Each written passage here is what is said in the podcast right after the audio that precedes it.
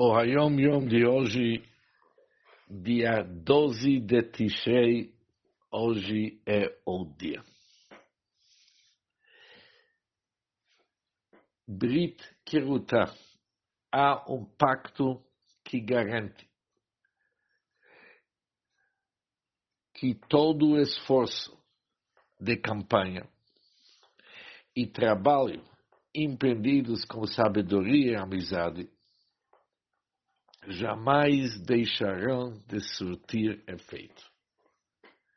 Einach Roseret Reikam significa jamais deixarão de surtir efeito. Em palavras mais simples, quando alguém desempenha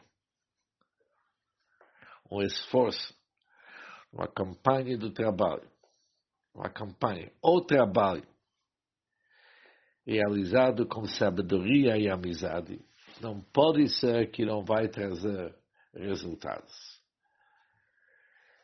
Se o trabalho foi bem feito, com certeza, Einach Roseret Rikam vai surgir, vai surtir efeito.